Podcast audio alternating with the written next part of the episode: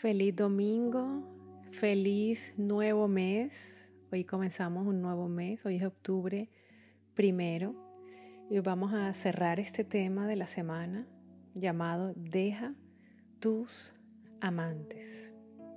Leamos la palabra de Dios. Vuelve, oh Israel, a Jehová tu Dios, porque por tu pecado has caído Llevad con vosotros palabras de súplica y volved a Jehová y decidle, quita toda iniquidad y acepta el bien y te ofreceremos la ofrenda de nuestros labios. No nos librará el asirio, no montaremos en caballos, ni nunca más diremos a la obra de nuestras manos, dioses nuestros. Porque en ti el huérfano alcanzará misericordia yo sanaré su rebelión, los amaré de pura gracia, porque mi ira se apartó de ellos. Yo seré a Israel como rocío, él florecerá como lirio y extenderá sus raíces como el Líbano, se extenderán sus ramas y será su gloria como la del olivo y perfumará como el Líbano. Volverán y se sentarán bajo su sombra, serán vivificados como trigo y florecerán como la vid. Su olor será como de vino del Líbano. Efraín dirá, ¿qué más tendré ya con los ídolos? Yo lo oiré y miraré. Yo seré a él como la haya verde, de mí será hallado tu fruto. ¿Quién es sabio para que entienda esto y prudente para que lo sepa? Porque los caminos de Jehová son rectos y los justos andarán por ellos, mas los rebeldes caerán en ellos.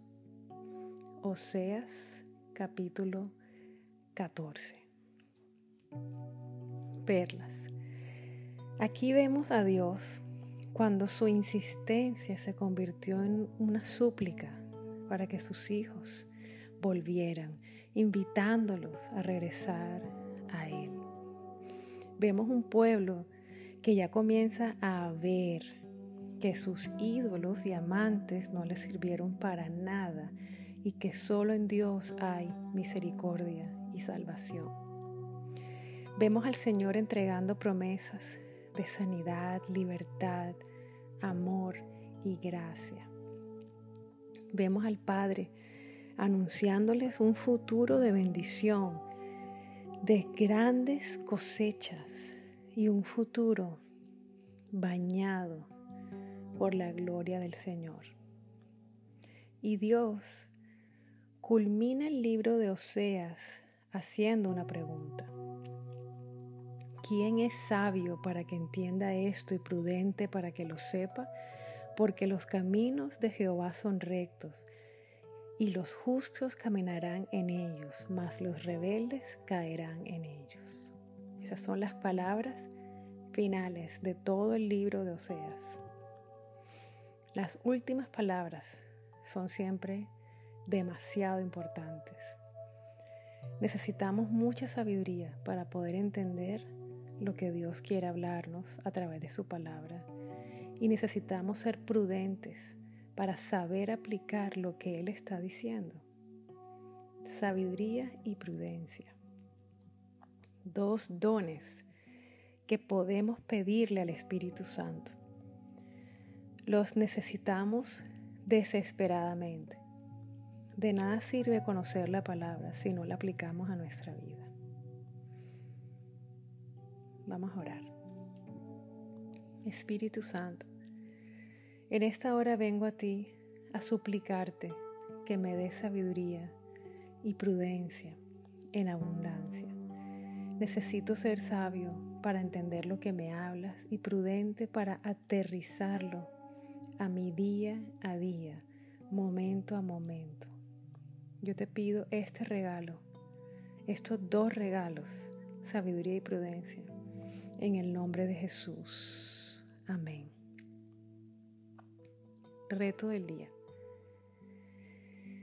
¿Qué tesoros te llevas de la historia de Oseas? ¿Qué cambió en tu corazón después de todo lo que Dios te ha hablado esta semana? ¿Qué decisiones trascendentales estás tomando?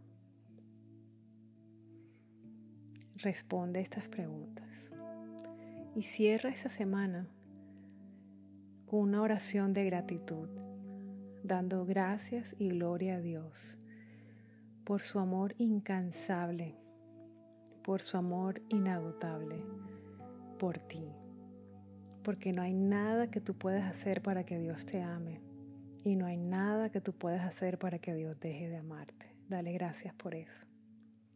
Que Dios te bendiga hoy grandemente, que sea un día lleno de alegría, de paz, de buenas noticias en el nombre de Jesús. Un abrazo y mil bendiciones.